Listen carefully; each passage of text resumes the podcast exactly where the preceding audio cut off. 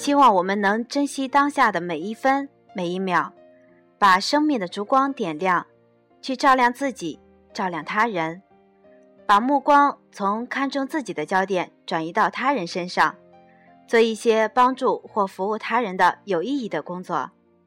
让我们相互鼓励，一起努力，向着这个人生的目标。那么，当我们走到生命的终点，回首才不再有遗憾。大家好，欢迎收听凌云之声，用声音传递彼此的心情，让电波拉近你我的距离。购物凌云，享受生活。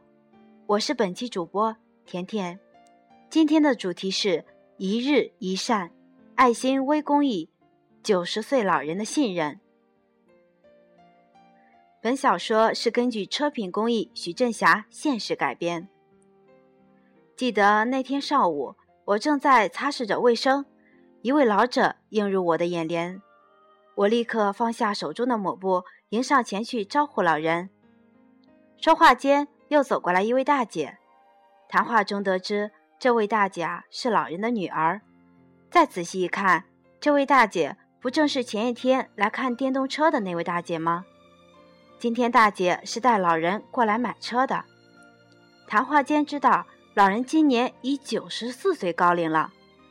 老人每天早晨要骑着车去郊外呼吸新鲜空气，全当晨练了。老人的健谈和幽默看上去根本不像九十多岁。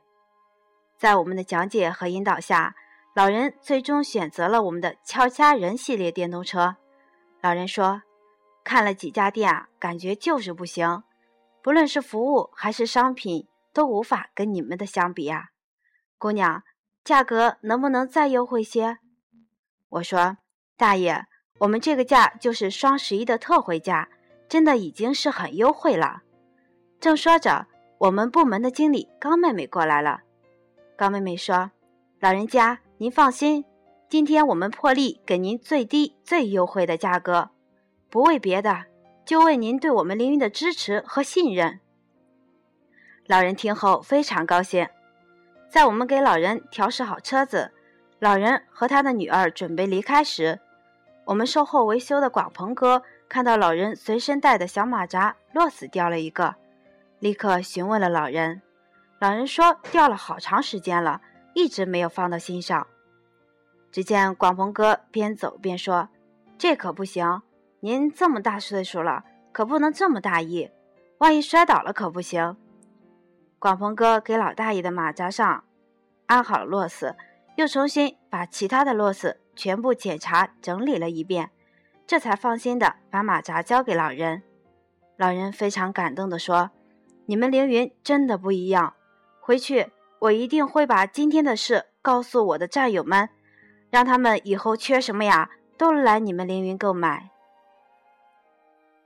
顾客是我们心灵上的观音。”顾客的满意是我们每个邻人最大的幸福。